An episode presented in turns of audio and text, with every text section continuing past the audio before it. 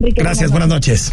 Bueno, conversamos unos minutos con Mara Robles, ella es diputada local, diputada de Agamos, coordinadora de la fracción parlamentaria y hoy está aquí en la cabina de imagen. ¿Cómo estás, Mara? Muy bien, gracias, Enrique. Con muchísimo gusto de saludarte a ti y a Rodrigo. Oye, a ver, ¿cómo está esto de que un grupo de especialistas se van a meter a, a ver a ver si los diputados gastan bien o gastan mal el dinero? ¿Va por ahí el asunto? No exactamente, pero la nómina del Congreso del Estado toma el 92% del presupuesto. Y a todas luces, esto es producto del sistema de botín con el que se conformó la cantidad inenarrable de empleados que hay en el Congreso. Es decir, el PAN, el PRI, en su momento el PRD y posteriormente Movimiento Ciudadano. Que se dividieron Morena. la nómina, digamos. Claro. Entonces, eh, en realidad hay una cantidad de personas que no trabajan ostensiblemente y que dicen que se dedican al trabajo político y que no van al Congreso del Estado. Otros que se presume que cobran y le dan su dinero a los diputados.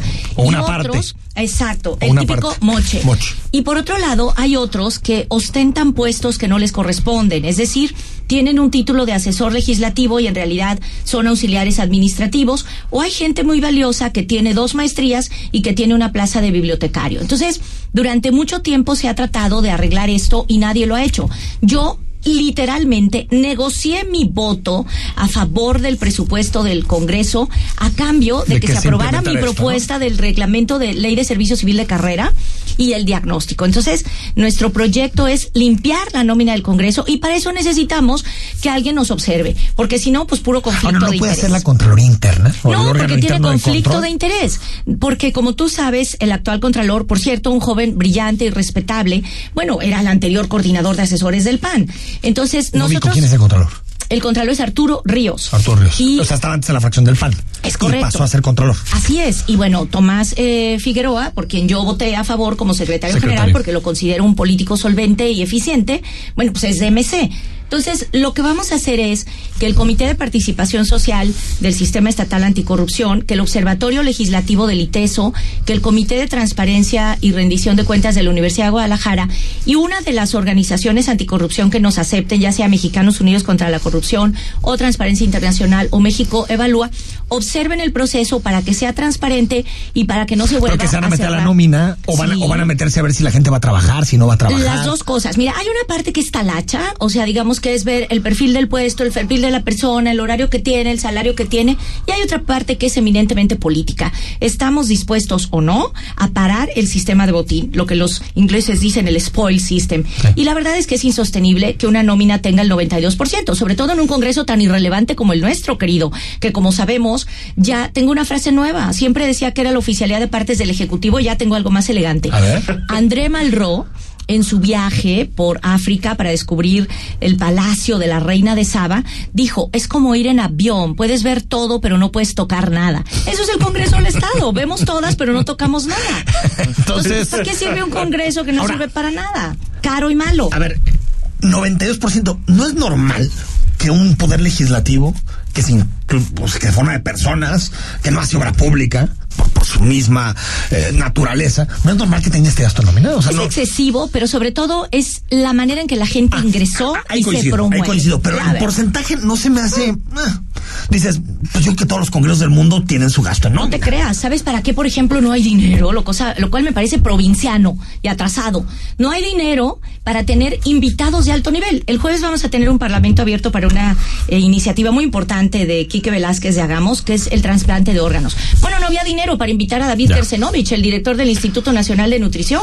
No hay dinero para contratar una asesoría especializada en una cosa sea, dices en la para que no los seamos eventos, parlamento abierto, todo lo que acompaña la labor legislativa. todo, para rendición de cuentas. La gente nos reclama que nunca damos la cara, que no volvemos al distrito y no hay dinero para que vayas y repartas un volante, te pongan un toldo con un equipo de sonido y digas, a ver, yo soy el que votó en contra de esto, yo soy el que votó a favor de esto, yo soy el que nunca voy a las sesiones. Entonces, bueno, debe haber dinero también para hacer cosas menos provincianas. Es decir, menos provincia. También, también que haya gente de provincia, ¿no?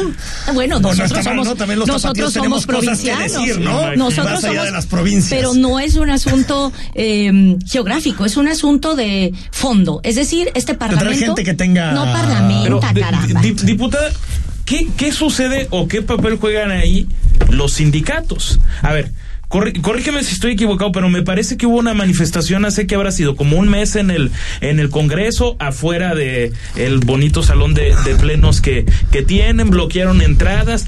¿Qué estaba sucediendo? O sea, ¿qué, qué, qué está, qué está pasando en el sentido de un sindicato si es que está comprometido con esto de no tener una nómina tan inflada, si se puede decir. Fíjate que fue un momento emocionante, que siempre es indispensable en la vida parlamentaria, pero en realidad tenemos un gran acuerdo con los trabajadores del Congreso. Yo dije que con los trabajadores todo y sin los trabajadores nada, y no es una frase de campaña. Si en realidad la mayoría de los trabajadores de base son gente que trabaja, son gente decente, que acude, que está comprometida y respetable, la tenemos que apoyar. Y alguien me decía que en estricto sentido de ortodoxia, y tienen razón, pues jamás se había visto que en una mesa de servicio civil de carrera estuviera el sindicato. Sí, pero aquí no se puede hacer sin ellos.